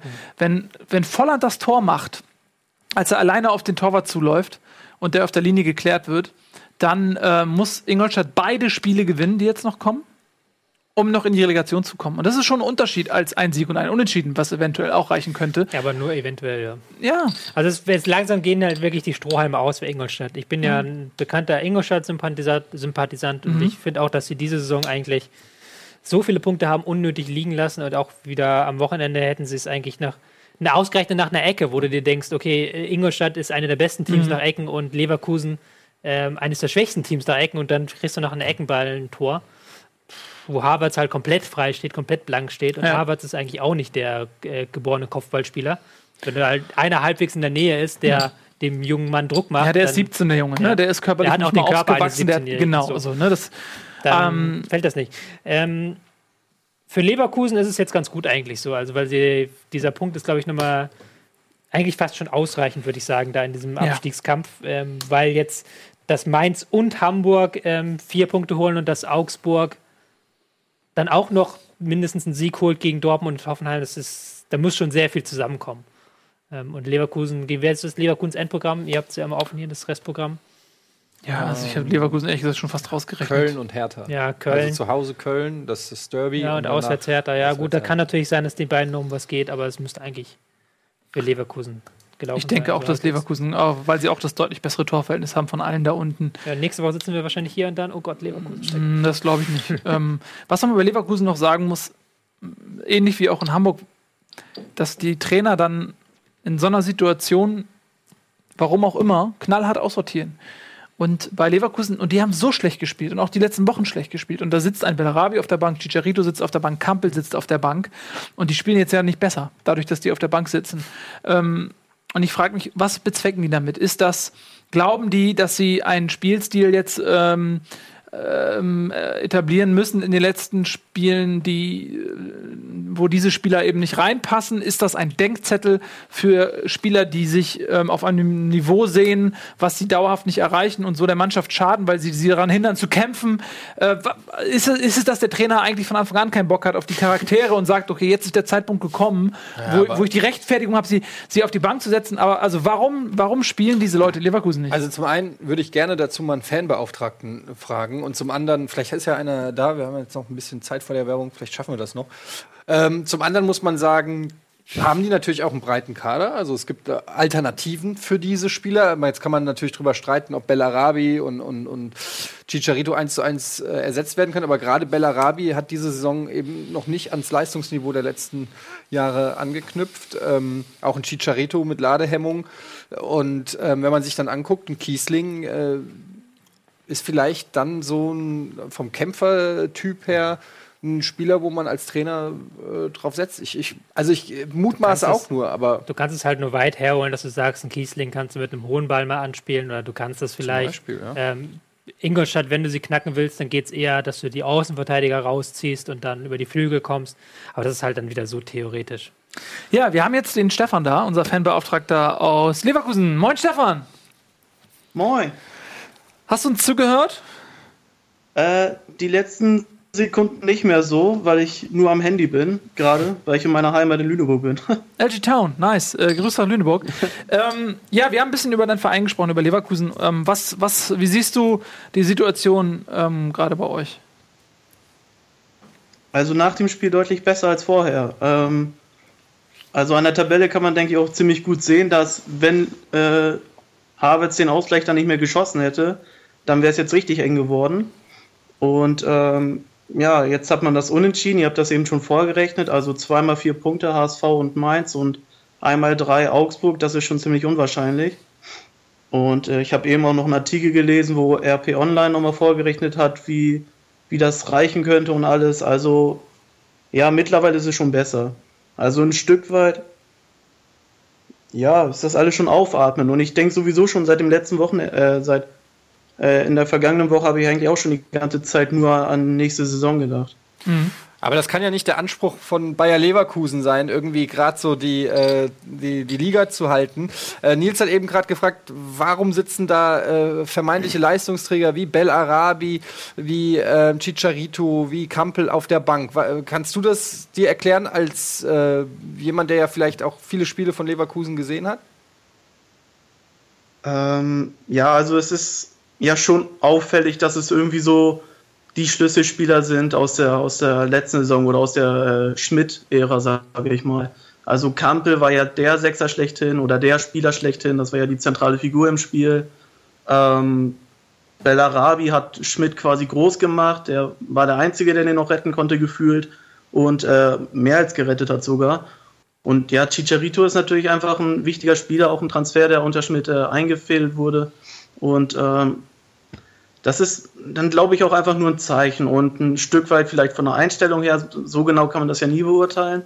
Und ähm, ja, also äh, ich gehe jetzt einfach mal, also wenn man davon ausgegangen wäre, dass Leverkusen äh, das Spiel verloren hätte gegen Ingolstadt, also ich glaube, dann wäre Korkut nochmal entlassen worden. Und ich glaube, ein richtiger Feuerwehrmann äh, hätte dann auch wirklich einfach gesagt, okay, jetzt bringen wir die Qualität auf den Platz, die wir haben und äh, vollkommen egal, was da vorher passiert ist, wir versuchen jetzt das Spiel zu gewinnen mit, dem, mit der höchstmöglichen, höchstmöglichen Qualität auf dem Platz. Äh, und dann bringen wir auch Bellarabi, Campbell und Chicharito wieder rein, weil es einfach die besten Spieler sind, die man hat. Oder mit die besten Spieler. Mhm. Ja, das wäre, äh, wär, ich fände es ganz lustig, wenn, das, wenn die dann mal einen echten Feuerwehrmann holen. Also auch mit, mit Kostüm und Helm. Nee, ich meine so mit Schlauch in der Hand und so, der, der da, so, jetzt lösche ich hier mal den. So. Das fände ich eigentlich mal ganz lustig. Feuerwehrmann Sam. Gibt's den nicht? Bitte? Feuerwehrmann Sam. Gibt's Feuerwehrmann Sam gibt's wirklich. Ja, den. Hm? Feuerwehrmann Sam. Ja, ähm, äh, danke dir ganz herzlich ähm, für, für deine äh, Schilderung, Stefan. Dann äh, kann ich dir noch mit auf den Weg geben, äh, Leverkusen wird dies Jahr nicht absteigen. Ja, Dankeschön, hm? freue ich mich drauf. Bitteschön. Ja, dann grüß, grüß mir Lüneburg, mach's gut, ne? Tschüss. Ja. Viel Glück an Hamburg. Ciao. Danke. Ich glaube, was aber auch funktionieren würde, wäre eine Feuerwehrfrau, die sich dann als Stripperin rausstellt. Ui. Ich glaube, das wird die Mannschaft, Mannschaft, mehr motivieren als so ein Trainerwechsel. Oder? Warum gibt es eigentlich keine weiblichen Trainerinnen? Gibt's doch, aber im Frauenfußball. Ja, das meine ich ja, du Lappen. Was? Naja, das ist weibliche Trainerin im Frauenfußball. Warum denn nicht äh, Silvia Neid in der Bundesliga? Hat sie nicht das Zeug? Das Weiß ich nicht. Ich sehe Verachtung in deinem Auge Nein, für diese Frage. Nein, ich meine, es ist auch ein schwieriges Thema, weil man muss dann bei sowas echt immer auch sehr politisch korrekt bleiben und so. Ich, ich glaube, der Grund, weshalb es keine Frauen gibt, ist, dass es für Lothar Matthäus eine Demütigung wäre, dass vor ihm eine Frau Bundesliga-Trainer wird. Man muss ja auch mal an die verdienten Ex-Nationalspieler denken. Ich ja. glaube, ich glaube, die äh, um es jetzt mal ernsthaft zu antworten, die gläserne Decke hängt im Fußball noch viel tiefer als im Rest der Gesellschaft. Ui, philosophisch. Die, die gläserne Decke. Ähm, so, lass uns mal weiter marschieren. Wir haben über Ingolstadt Leverkusen gesprochen. Es gibt ja noch ein bisschen was im Abstiegskampf zu sehen. Frankfurt haben wir bereits, aber Augsburg in Gladbach hätten wir noch anzubieten. Habe ich jetzt einfach mal für dich ausgesucht. Was hast du okay? ausgesucht? Ja, ja, das ist doch passend. Gladbach gegen Augsburg. Ich? Muss ja nicht. Naja, ich habe es nicht gesehen. Ähm, ja, können wir ja eingreifen für dich. Äh, wir ja. sind doch hier, um dir zu helfen. Wir sind jetzt helfen. Ich kann dir sagen, dass ähm, vorher dachte man ja, Augsburg spielt noch gegen Gladbach, gegen ähm, Dortmund und gegen Hoffenheim. Die werden eventuell null Punkte holen und die haben aber ganz anders gespielt, als wir uns das gedacht haben, nämlich sehr gut. Augsburg hat ähm, Gladbach vor enorme Probleme gestellt, hatte Torchancen. Äh, Gladbach, die ja noch Chance auf Europa haben, haben nicht das abgerufen, was ich erwartet hätte, nämlich dass die Vollgas-Fußball spielen und Augsburg hinten reindrücken, sondern Augsburg hat das sehr, sehr gut gemacht, sind einzeln in Führung gegangen und ähm, haben dann ähm, Pech gehabt, dass in der letzten Minute, ich glaube der 94. war es, ähm, André Hahn den Ausgleich erzielt. Man hatte ein bisschen Glück, dass ähm, Hoffmann, Hofmann, Hofmann. Äh, ganz kurz vor der Pause eine hundertprozentige neben das Tor setzt, wo man sich fragt, warum tust du dieses, junger Mann? Dann glaube ich, bei einem Stand von 1 zu 0 sieht es ein bisschen anders aus. Gladbach hat schnelle Spieler, ähm, mit denen du auch gut kontern kannst. Dann muss Augsburg was machen. Ich glaube, wenn Hoff Hofmann den macht, gewinnt Augs äh, Gladbach das Spiel. Ähm, so ist es eben anders gekommen und man kann froh sein, dass man ähm, überhaupt noch einen Punkt geholt hat gegen Augsburg. Für Augsburg allerdings ist das im Abs- Abstiegskampf ein sehr, sehr wichtiger Punkt. Mit drei Punkten hätte man sich, glaube ich, endgültig befreien können. Jetzt ist die Situation, dass man 36 Punkte hat und ähm, damit ist man im Prinzip ja sicher in der Relegation. Ich glaube, die Relegation ist das Schlimmste, was noch passieren kann für, für Augsburg. Ja, zwei richtig schwere Spiele jetzt noch. Ne? Ne? Zu Hause gegen Dortmund, Dortmund, auswärts in Hoffenheim. Genau, und ähm, wenn es so kommt, wie wir denken, dann geht es für beide Mannschaften noch um was. Also, so dass auch Hoffenheim am letzten Spieltag nicht abschenken wird, weil man vielleicht bei einer Niederlage Dortmunds überraschenderweise noch eine Chance hätte. Also- auf Platz 3. Man muss sagen, ganz sind sie noch nicht raus. Ja, Weil- Weil das Torverhältnis- Torverhältnis ist nicht so viel besser. Wenn sie jetzt zwei verlieren und Ingolstadt zwei gewinnt, kann das durchaus sein, dass Ingolstadt rauskommt. Aber das ist ein sehr theoretisches genau. Aber dann Szenario. müsste eben auch Hamburg, Mainz, Wolfsburg müssen punkten. eins gewinnen mindestens. Also, Ne, also- es, ist, es ist nicht, ganz, ich sag mal, es ist Ja. nicht ganz so theoretisch wie dieses ähm, Leverkusen. Ja, aber ich, ich denke, der Punkt ähm, war insofern sehr Ja. wichtig, weil ähm, Ich- Ich würde nicht sagen, der Punkt war wichtig, sondern wir haben jetzt, glaube ich, über alle Abstiegskandidaten geredet und wir Ja. haben bei vielen sehr viel Kritik gehabt und bei Augsburg überwiegt das Lob. Weil sie haben äh, diese Ja. Leistung auf die Leistung von Hamburgs Spiel aufgebaut, haben wieder defensiv stabil gestanden, haben ähm, das gro großenteils zunichte gemacht, auch wenn ähm, Gladbach ein paar gute Angriffe wirklich äh, gefahren hat, so über die Halbräume, das haben sie nicht zubekommen. Ähm, aber vor allen Dingen haben sie auch offensiv selber Chancen erspielt. Haben auch wieder viel mit langen Bällen operiert, aber das besser gemacht als zum Beispiel Hamburg und Mainz, was ich halt vorhin gesagt habe, nicht diese Bogenlappen, sondern wirklich richtig schöne Bälle einmal übers Feld und damit das Feld aufgemacht. Ähm, ja, das war halt sehr ärgerlich, dass sie am Ende den Gegentreffer bekommen haben. Andererseits, auch wenn man das ganze Spiel betrachtet, auch gerecht, weil Gladbach hat dann schon in der zweiten Halbzeit die intensiviert, was sie gemacht haben, sind früher angelaufen. Und ähm, das 1 zu 0 ist ja auch so nichts, eher so auf so einem äh, schlechter Einwurf, schlecht verteidigt, ähm, einfach den Ball nach vorne gebolzt. Das war jetzt auch eher so, dass Gladbach das Ding versammelt hat, nicht dass Augsburg einen besonders geilen Angriff gespielt hat. Ähm, in dem Sinne schon 1-1 alles in allem gerechtfertigt. Aber auf jeden Fall eine Leistung, die Hoffnung macht. Gerade jetzt, wenn man die Defensivleistung anguckt, ähm, gerade jetzt Hoffnung, wenn man gegen Dortmund und Hoffenheim ran muss, dass man da vielleicht irgendwie sich doch noch ein Punkt, Pünktchen holt.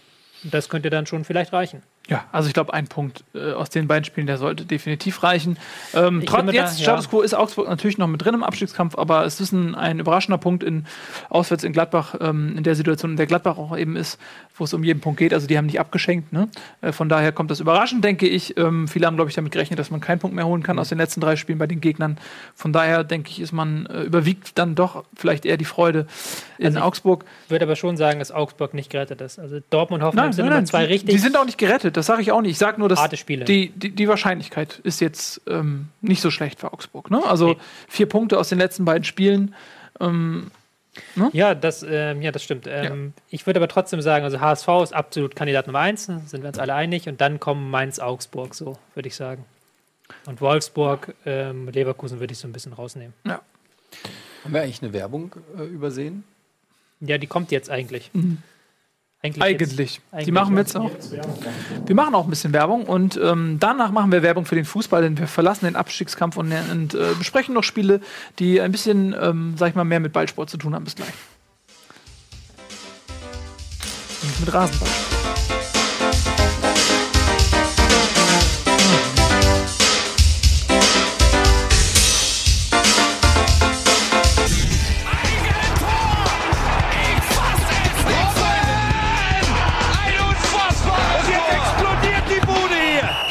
Kritisiert mir denn nicht zu viel. Das ist ein guter Mann.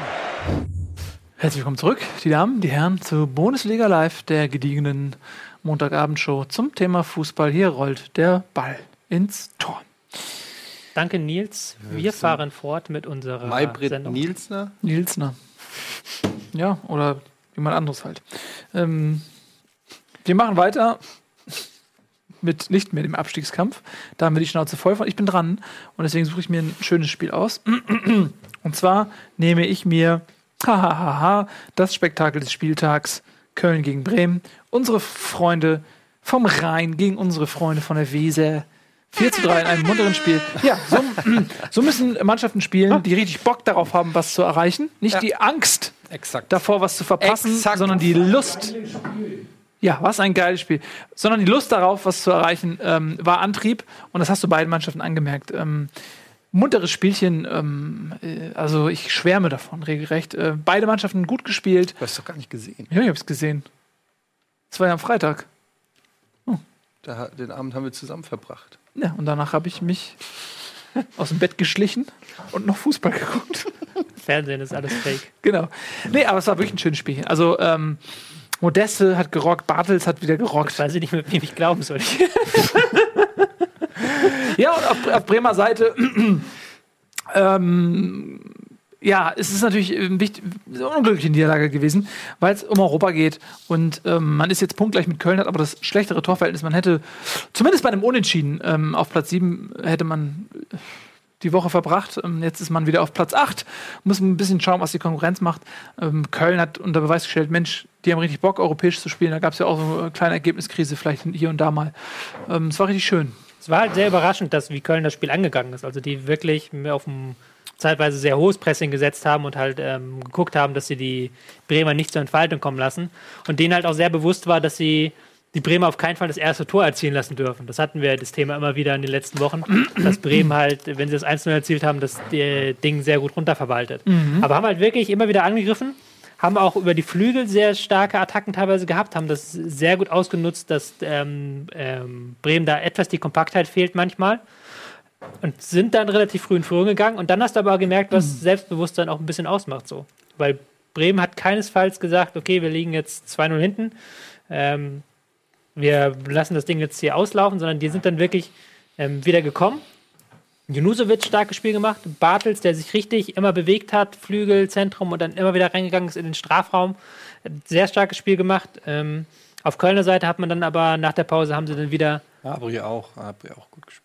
Nabri hat auch gut gespielt, der ist äh, nach seiner Einwechslung dann noch das Tor gemacht hat. Aber die Kölner waren schon das bessere Team. Also ähm, wirklich, man hat halt gesehen, was halt so Bittencourt, was der nochmal der Mannschaft bringt, auch an Tempo, auch an ähm, Zielstrebigkeit zum Tor. Und in den letzten Minuten war es halt dann so ein Abnutzungskampf. Also wirklich, Werder hat nicht aufgegeben und man hat halt am Ende doch gemerkt, dass dieses ungewohnt aggressive Spiel die Kölner schon mitgenommen hat. Also die haben sich wirklich dann taumelnd an den einen 16er gestellt zum Schluss und haben halt gehofft, dass sie mit der mit zwei äh, mit einer Fünferkette war es glaube ich sogar am Ende noch ähm, das Ding irgendwie runterverwalten können und haben es dann auch noch geschafft. Aber geiles Spiel muss man sagen. Tja, wenn man einfach mal so die, die taktische Vari Vari Variabilität hat, Das hat ja Köln. Das um sie. einfach mal auf eine Fünferkette, um, ja, das ist beim HSV undenkbar. Mal einfach doch- im Spiel auf eine Fünferkette umzu. Das ist auch, switchen. das ist auch natürlich der Vorteil einerseits, ähm, dass die Kölner das können, aber auch sie haben auch bewiesen, dass sie da auch eine strategische Flexibilität haben. Also nicht nur jetzt Vierer, Fünferkette, sondern auch ähm, erste Halbzeit sehr hohes Pressing, dann sehr tiefes Pressing auf Konter eher gespielt. Also da war auch dann da eine Flexibilität da. Auf jeden Fall, ähm, und das sage ich als neutraler Zuschauer, sowas will man ja mal sehen. Ähm, vielen Dank für dieses Spektakel nach Köln und nach Bremen. Und wir sind beim nächsten Spiel. Ähm, wir haben noch drei weitere Spiele. Wir können reden über das Spiel Leipzig gegen Hertha BSC oder Hertha BSC gegen Leipzig 1 zu 4. Ja. Die Implosion von Hertha, kann man fast schon sagen, die sich ähnlich wie im Hinspiel nicht so gut angestellt haben. Also die wirklich ähm, sich von Leipzig haben herspielen lassen zeitweise. Ähm, fand, fand ich persönlich. Ähm, Leipzig hat mal wieder ordentlich Druck nach vorne gemacht, haben das halt gemacht, was sie immer machen. Die kann man eigentlich jede Woche wieder dasselbe sagen. Mit was für einer Präzision die im Spiel gegen den Ball arbeiten, ist schon ähm, sehr, sehr aufsehenerregend. Mm, ja, ansonsten Vielleicht kann man da noch einige vorab noch mal so ein paar schöne Statistiken sagen. Leipzig, ähm, bester Aufsteiger seit Bayern München in den 60er Jahren. von den Punkten her. Ja, von den Punkten her. Ähm, ist zwei Spieltage vor Schluss qualifiziert bereits für die Champions League. Ähm, und das hast du auch gesehen in Leipzig, dass das ähm, richtig, richtiger Grund zum Jubeln war. Also man hat sich da richtig, richtig drüber gefreut in Leipzig. Äh, wer also geglaubt hat, man ist äh, irgendwie traurig, dass man nicht Meister werden konnte oder so, äh, so weit ist es leider noch nicht in Leipzig, sondern die haben sich echt gefreut ähm, über diese starke Saison. Und ich bin sehr, sehr gespannt, wie Leipzig im Sommer auf dem Transfermarkt agieren wird. Ja, Rangnick hat im Interview gesagt, vier bis fünf neue müssen her. Und das werden sicherlich nicht nur Ergänzungsspieler sein. Bin ich gespannt, ob sie da wieder in Salzburg zuschlagen. Ich finde interessant, ob die Bayern ähm, die Chance haben, bei Leipzig äh, Spieler aus Es gibt wegzukaufen. ja einen Cater zum Beispiel, der mal so ein bisschen im Gespräch war, der aber auch erst ein Jahr in Leipzig Ja, spielt. Timo ne? Werner zum Beispiel. Timo Werner. Ja. Aber das ist halt die Frage, ob, ob, ähm, ob die das finanziell stemmen können oder ob Leipzig bereit ist, da dann den Machtkampf sozusagen einzugehen und die Spieler eben mit so viel Geld vollzuschütten, dass sie bleiben. Ja, das Problem ist, also momentan haben sie es nicht gemacht. Also momentan haben sie ja wirklich darauf geachtet, dass die Spieler nicht zu teuer sind. Man hat sich jetzt ganz klar positioniert und gesagt, wir wollen keinen Spieler abgeben im Sommer. Wir wollen auch Cater behalten, an dem, glaube ich, halb Europa dran ist. Auch vollkommen zu Recht. Ähm, wird schwierig, ähm, die Spieler alle zu halten, aber ich denke, dass sie da Argumente durchaus haben. Ich glaube, schwierig wird es dann erst nächstes Jahr dann. Weil ich glaube, jetzt kann man den Spielern doch nochmal was anbieten, sagen, okay, hey, ihr konntet euch hier noch weiterentwickeln. Wir haben jetzt erste Liga, aber ihr habt noch keine Champions League-Erfahrung, wollt ihr die nicht mit uns machen, eine Saison und dann im Sommer danach. Das ist so ein bisschen das Dortmund-Syndrom vielleicht auch, wo sie jetzt letzte Saison Ja, ja finde ich. äh, Kannst du aber auch so sehen, was willst du noch erreichen mit Leipzig jetzt? Äh, Jetzt gibt's äh, rein in der Liga gibt es noch die Meisterschaft, das wird nach wie vor schwer vermutlich. Ähm, also wenn Bayern locken würde, würde, also es muss dann natürlich ein Verein wie Bayern sein, vielleicht mit Abstrichen Dortmund, aber ähm, Ja. ich weiß nicht, ich fände es interessant, wenn Bayern jetzt plötzlich sagt, ähm, und die sind bereit, was weiß ich, für einen Alexis Sanchez, äh, was, 70 Millionen oder so in die Ja. Hand zu nehmen, ähm, der übrigens äh, 355.000 Euro pro Woche verdienen. verdienen. 355.000 Euro pro Woche, Tobi. Pro Woche. Hm. Ja. Nicht so wie du im Monat, pro Woche.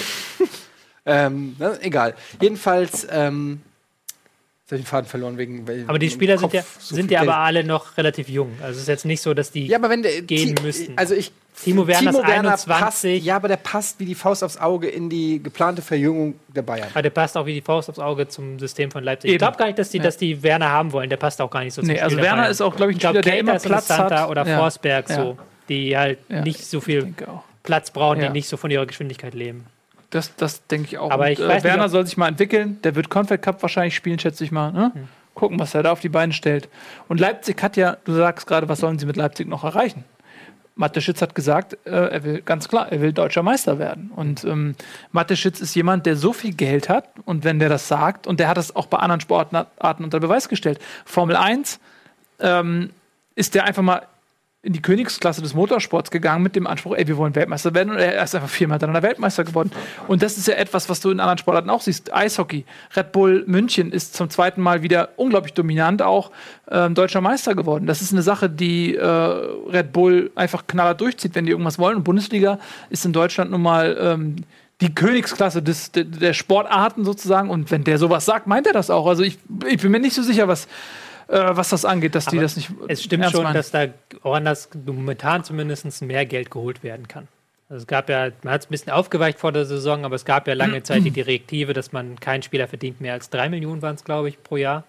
Was, wie du gerade schon an Alexis Sanchez gesagt hast, ein Witz ist. Aber die haben zweite die Liga gespielt, ne? Ja, ja, klar. Also- Aber da muss, muss man sich halt strecken und ich glaube auch nicht, dass man da kurzfristig das erreichen kann, dass man alle diesen Spielern den Vertrag gibt, den sie bei Arsenal, bei Bayern, bei City bekommen würden. Nee, muss man, aber ich denke schon, dass man im Sommer jetzt wirklich sagt, so Leute, und das ist auch ein Argument, das sie, glaube ich, haben, wirklich tatsächlich. Ihr habt noch nie international gespielt, ihr könnt hier in einem System, wo ihr alle bewiesen habt, dass ihr es da perfekt reinpasst, könnt ihr in der Champions League spielen, macht das doch noch. Ja, das ist richtig, aber so Argumente hat man schon so oft gehört bei Vereinen und Spielern äh, und die sind dann trotzdem gewechselt zum großen Verein, wo sie dann äh, auf der Bank sitzen und, Geld das, verdienen. Also ist, das ist aber das zweite Problem. da ist Ähm, auch so ein bisschen Fußballromantik dabei Ja, bei das ist Fußballromantik und jetzt kommt das knallharte Geschäft. Die haben alle lang genug Vertrag, dass Leipzig sie nicht verkaufen muss. Also jetzt keine Dortmund-Situation, wo die Verträge alle ein Jahr später auslaufen, es gibt dann keinen Cent. Das stimmt, aber es gibt unzufriedene Spieler, siehe Ja. Draxler. Also, ja, ich glaube es ja auch nicht. Ich frage ja, es war ja auch nur eine rein theoretische Frage. Ähm, die Bayern sind äh, bekannt dafür, dass sie äh, bei den größten Konkurrenten und die besten Spieler der Bundesliga kaufen. Und meiner Meinung nach stellt Leipzig ein paar der besten Spieler der Bundesliga. Deshalb finde ich, ist die Frage nicht vollkommen unberechtigt, ob die Bayern dort versuchen zu wildern. Ob das dann am Ende klappt, sei ja mal dahingestellt. Aber ähm, so untypisch fände ich es jetzt nicht. Ja, aber das Problem ist halt, dass die Position, wo die Bayern bräuchten, ist jetzt auch nicht das, wo man sich bedienen müsste bei. Eher so auf den Außen, ne? Robben Ribéry Ersatz, Ersatz.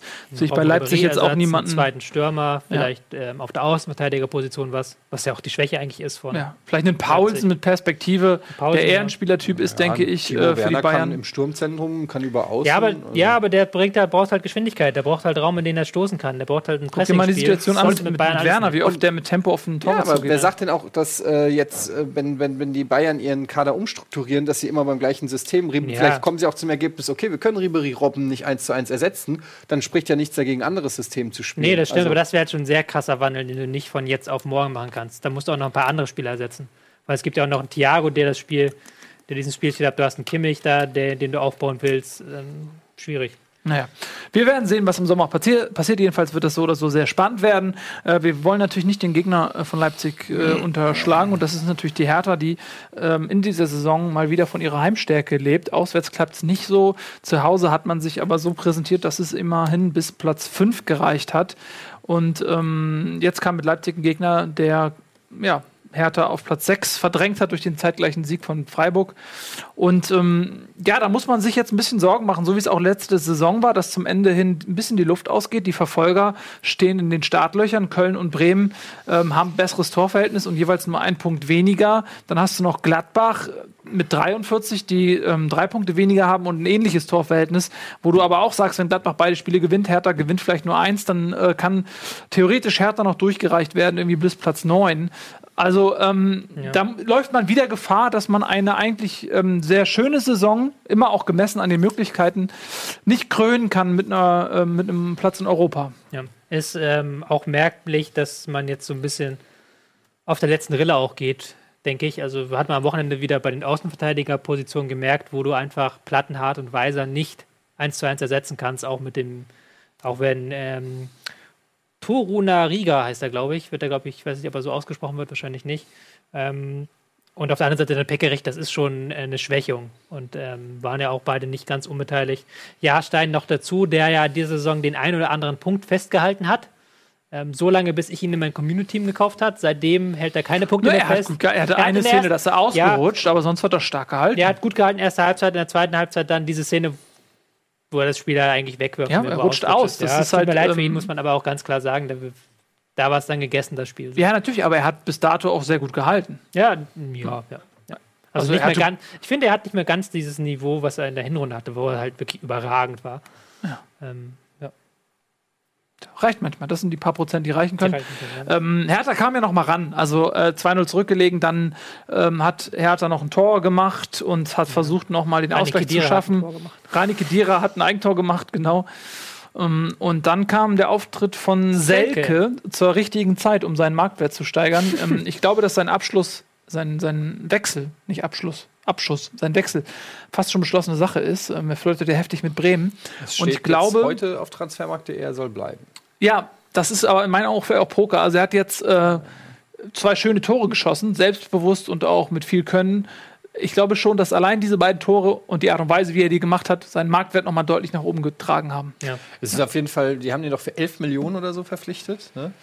Ja, ich weiß nicht, ob es so viel waren. ist- das oder war, ich- neun, acht, neun, waren es Das war elf nicht sogar? billig auf jeden Fall. Ja, Ähm, acht, acht, ne? ja. Mhm. Also ähm, ganz billig wird er nicht zu haben sein. Erst recht nach den zwei Toren. Und da bin ich mal gespannt, ob Bremen da genug Kohle hat. Hängt vielleicht auch ein bisschen davon ab, ob man europäisch spielt. Wenn äh, Bremen es schaffen sollte, noch sich direkt zu qualifizieren mit Platz 6, ist ja durchaus realistisch, dann äh, kann ich mir das gut vorstellen. Dann muss man schauen, was mit äh, Serge Gnabry ist. Der wird sicherlich nicht ähm, Lust drauf haben, in der nächsten Saison auch Reservist zu sein. Der hat andere Möglichkeiten als das. Muss man mal schauen. Vielleicht kriegen sie durch den dann auch das Geld rein für einen Selke. Äh, ist ja auch alles jetzt ein bisschen spekulativ, aber äh, ist sehr spannend. Es gehört ja auch dazu. Ne? Saison ist vorbei, ab dann ist Transfermarktzeit. Ja, das ist für uns beide vielleicht die angenehmere Zeit. Ja, das kommt immer darauf an. Lass uns weitermachen. Wir haben noch zwei Spiele. Ja, wir haben noch zwei Spiele ähm, und zwar Bayern, Darmstadt Bayern, können wir, glaube ich, Darmstadt. wirklich kurz abhandeln. Und Freiburg-Schalke haben wir noch. Ja, Bayern gegen Darmstadt, Tobi. Das können wir, glaube ich, wirklich, weil bei Schalke kann man auch ein bisschen mehr sagen, bei Freiburg auch, weil Bayern souverän, Spiel, Saison ist vorbei, souverän gespielt. Darmstadt hält gegen, hat sogar noch durch Elfmeter die Chance, das 1 zu 1 zu machen. Aber Tom Starke, ganz stark, in seinem ersten Spiel seit vier Jahren, nee, seit drei Jahren, glaube ich, oder so, hat er dann den Elfmeter gehalten und den Sieg für Bayern festgehalten. Genau, man muss dazu sagen, dass Darmstadt auch bei einem Sieg abgestiegen wäre, Ja. weil komplett ähm, die Konkurrenz gepunktet hat. Und deswegen muss man sich jetzt auch nicht über den Elfmeter ärgern, den sie vergeben haben oder so. Sie wären so oder so auch bei einem Sieg unten gewesen. Das, war, Ähm, das Ding ist schon länger, lange durch gewesen. Haben wir auch immer Ja, jede- aber rein rechnerisch ja nicht. Und ähm, trotzdem Riesenrespekt an Darmstadt, die einfach eine tolle Moral haben, die sich nicht abschießen lassen, die in jedes Spiel gehen und sagen, wir wollen es jetzt nochmal gewinnen. Und ich finde es echt toll, dass sie eben auch ganz klar sagen, wir wollen nicht im Abstiegskampf Zünglein an der Waage sein, ähm, sondern wir wollen eben jedem, jeden Gegner vor eine Herausforderung stellen. Das haben sie bisher auch gemacht und deswegen Respekt an Darmstadt. Glaube ich auch egal, weil sie haben jetzt, glaube ich, noch zwei Spiele, die auch egal sind. Gegen Hertha, gut, gegen Hertha zu Hause und dann gegen Gladbach auswärts. Ja, das kann für Europa auch nicht ganz unwichtig das sein. stimmt, ja. Ja, Aber dann haben wir noch ähm, ja. Freiburg gegen Schalke und Ja. da hast du schon zu Recht gesagt, das ist wesentlich interessanter. Ja. Ähm, natürlich tabellarisch und auch inhaltlich wahrscheinlich. Freiburg äh, sensationell nach dem Spiel auf Platz 5, 47 Punkte als Aufsteiger. Also zwei Aufsteiger, beide, nämlich äh, Relegation hat ja nicht geklappt für Nürnberg. Ähm, zwei Aufsteiger in den ersten fünf und dass man dann gegen ein Schalke, was ja sich vorgenommen hat vor der Partie, wir wollen noch die Saison retten, wir wollen unsere Chancen auf Europa aufrechterhalten, ähm, dass man dann doch so sang- und klanglos, völlig verdient 2-0 in Freiburg verliert, das war schon ein bisschen überraschend. Es ist eigentlich überraschend, dass über die Personalie Weinziel nicht mehr geredet wird. Äh, oder es ist überraschend, dass eine Perso Personalie Tuchel äh, vermutlich den Verein wechselt, aber Weinziel vielleicht Also nicht. der andere ist überhaupt nicht vergleichbar. Ich weiß, es war einfach nur. Ach Mann, Tobi, ey, ernsthaft, wer bist du? Data? Warum denn? Ja, natürlich ist es eine andere Situation. Ja. Mir geht es einfach nur darum, dass hier Schalke auch komplett unter den Erwartungen bleibt. Äh, und man ja sagen muss, vor, dem, vor der Saison hat man, äh, hat man äh, gesagt, da kommt mit Heidel und Weinziel, kommt endlich ähm, ein Duo, das diesen Verein in glorreiche Zeit führt. Und man muss einfach mal sagen, ähm, die sind einfach allesamt viel schlechter als äh, das, was vorher da war. Ja, aber du das ist es ja, doch das ist halt eigentlich theoretisch genau die unterschiedliche Situation zu Dortmund, die halt Erfolge haben, aber die sie alle nicht leiden können intern. Genau. Und bei das, war, Schalke das wollte ich halt ja so, sagen intern. Das sich wollte ich ja gerade sagen, dass es lustig ist, dass es in Dortmund, wo es eigentlich erfolgreich ist, muss der Trainer gehen und in Schalke, wo es beschissen läuft, gemessen, gemessen an den Erwartungen, scheinbar, man weiß es ja nicht, der Trainer erstmal äh, erstmal bleibt. Das war ja genau das, worauf ich hinaus wollte. Und du sagst daraufhin, das ist ein Unterschied. Ja, Genau. Wobei ich auch ein bisschen das Gefühl habe, dass ähm, auf Schalke man da auch alle Patronen verschossen hat, was, ähm, was die Trainer angeht. Denn man hat jetzt die letzten Jahre immer ähm, den Misserfolg auch im Trainer festgemacht und ähm, dann an der Führungsriege festgemacht. Und jetzt hat man eben auf beiden Positionen Leute etabliert, die auch nachgewiesen haben in der Bundesliga, dass sie es können. Und es gehen einem so ein bisschen die Argumente aus. Wenn man jetzt sagt, so, die haben es wieder nicht geschafft, ähm, überschätzt bleibt äh, äh, Schalke sich vielleicht auch ein bisschen mit den äh, Ambitionen, die sie haben, äh, immer Champions League spielen zu müssen. Also wenn man sich den Kader anguckt, finde ich nicht, weil ähm, der Kader ist schon recht gut und die haben gute Spieler und sie haben einen teuren Kader, sie haben einen hohen Etat ähm, und sie gehören eigentlich, äh, was diese harten Fakten angeht, äh, gehören sie eigentlich oben rein. Und wenn man sich aber dann anguckt, dass Freiburg hat ja nicht einfach nur so gewonnen, also die hätten ja noch drei, vier, fünf Tore mehr schießen können, die haben ja Schalke fast an die Wand gespielt, möchte ich sagen. Also das war schon, äh, da fragt man sich schon, was ist denn da eigentlich los, dass sie das, ähm, Weinz hat im Interview danach gesagt, naja, wir haben eigentlich Anfang der Saison haben wir halt ähm, die Punkte liegen lassen. Da sind sie ja irgendwie mit wie war es? Ich weiß gar nicht Fünf mehr genau. Spiele ohne Punkt. Fünf Spiele ohne Punkt in die Saison gestartet. Ähm, aber also der Anspruch von Schalke kann ja nicht sein, irgendwie. Ähm, Ja, aber ich glaube, man will ja da einfach die Ruhe erzwingen, Ja. sage ich mal so. Also aber, ich, aber auch da muss man am Ende der Saison natürlich einmal alles Revue passieren lassen und gucken, woran lag es. Und ich könnte mir schon vorstellen, dass der Weinziel noch mal ein Thema wird. Ja, du musst halt dem Trainer auch mal ein bisschen Zeit geben. Also es kann halt, wenn nie ein Trainer länger als ein Jahr Zeit hat, dann kann auch am Ende nichts bei rauskommen. So. Ein Jahr ist schon im Fußball. Im Fußball, aber in der Welt. Guck dir mal an, was ein Jahr ist. Ja gut, aber wir reden halt heute vom Fußball und da gibt es gibt andere Trainer. Jetzt guck dir doch mal äh, Leipzig an und ähm, äh, wie heißt er? Trainer, Ja. Hasenhüttel. Hasenhüttel. Ja, Ja, aber gut, er hat auch nicht mehr Zeit gehabt. Aber da hat er so in die Philosophie reingekommen und hat das einfach übernommen. Ja, jetzt, weitergemacht. wieder, jetzt kommst du wieder mit solchen Aussagen. Du hast eben Ja. gesagt, ein Trainer braucht Zeit. Es, was ich Nein, damit ich sage sage, nicht- es nein. gibt manche Trainer, Nein. die haben es auch hingekriegt ist, in weniger Zeit. Ich verstehe es schon, klar, aber wenn, wenn du einen Club hast, wo du halt wirklich Jahr für Jahr den Trainer wechselst und halt nie jemand länger als zwei Jahre Zeit hat, dann musst du auch irgendwann dir mal auf die Idee kommen, hey, vielleicht liegt es ja nicht am Trainer. Wenn wir, wir haben jetzt alle, alles ausprobiert, so vielleicht liegt es ja doch am Club. Vielleicht man- sollten wir mal einem Trainer mehr Zeit ja, geben. aber woran liegt es denn dann? Am Logo? Oder was? haben die den, den, den, haben die den Rasen auf einem Indianerfriedhof gebaut oder was auf Schalke? Also es tut Ja, mir du leid. siehst es ja beim HSV auch. Das ist, äh, wo auch tausend Leute ausgetauscht worden sind, ähm, wo du. Vor allen Dingen, du hast ja das Ähm, Gegenbeispiel, gegen die sie gespielt haben. Sorry, dass ich dich unterbreche, Ja. aber du hast halt mit Christian Streich auf der anderen Seite einen, der das seit Jahren macht und der halt auch im Abstieg da geblieben ist. Und jetzt sind sie wieder ganz vorne mit dabei. Das ist da auch kein Zufall. Das denke ich auch. Ähm, also ich glaube auch, dass man auf Schalke ähm, diese Option, Trainer, äh, handelnde Person im Umfeld und so weiter auch wirklich zur Genüge gespielt hat. Und ich denke auch, man äh, muss dann jetzt auch mal bei der Entscheidung bleiben, kann nicht nur kurzfristig denken und sollte, sollte dann Weinziel noch eine Saison geben und mal schauen, wo sie hinkommen. Ähm, wenn ich mir mal so die Aufstellung angucke, Burgstaller ist jetzt überragend eingeschlagen, ist trotzdem aber auch schon, ich glaube, Ende 20, ne? Wie alt ist er? 28? Das weiß ich gerade gar Irgendwie nicht. so, 29, weiß ich gar nicht, schon ein bisschen älter jedenfalls. Und 28, ja. 28 ähm, kommt aus der zweiten Liga. Das ist jetzt der Top-Transfer gewesen, so jetzt im Winter von Schalke. Dann hast du auf der Doppelsechs Bentaleb und Stambuli gehabt, die beide nicht ganz so krass eingeschlagen haben wie gewünscht. Äh, Konoplyanka hat nicht so Ja. eingeschlagen wie gewünscht. Ich glaube, Kono Bianca, an dem kannst du es am besten festmachen, der halt als Hoffnungsträger gekommen ist und jetzt am Wochenende gezeigt hat, ein ganz schwaches Spiel auch wieder gezeigt hat, kaum Einbindung. Dann hast du Caligiuri ähm, rechts außen gehabt, der jetzt auch ähm, gute Zeiten hatte, auch in Wolfsburg, aber der jetzt auch nicht zur ähm, obersten Schublade der Bundesliga gehört. Dann hast du einen Kolasinac, der eine sehr starke Saison spielt. Aber Ähm, jetzt ein schwaches Spiel erwischt hat. ein schwaches Spiel hat, aber ansonsten ähm, sich sehr gut entwickelt hat. Gut, Koke hat rechts gespielt, und aber schwaches Spiel erwischt. geht Kolasinac. Ne, wird wahrscheinlich gehen. Äh, Koke lange verletzt gewesen, da kann man den eigentlich kaum beurteilen.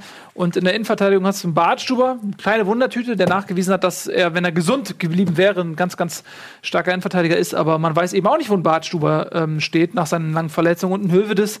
Ähm, also ich sehe diese Mannschaft, so wie sie jetzt gegen Freiburg gespielt hat, auch jetzt nicht unter den ersten vier Teams. Ja? Ähm, ja, also ich weiß, was du meinst, Etienne, aber ich glaube, es ist halt, wenn du schon wieder einen Trainer wechselst und dann kommt wieder ein neuer, und es ist jetzt auch nicht so, dass der Trainermarkt. Ich sage so nicht, dass der Trainer gewechselt werden muss. Ich sage, für Schalke-Verhältnisse ist es schon lange. Normalerweise wäre wär der Trainer schon längst weg gewesen. das ist doch gut Schon nach den Schalke ersten Sicht. fünf Spielen.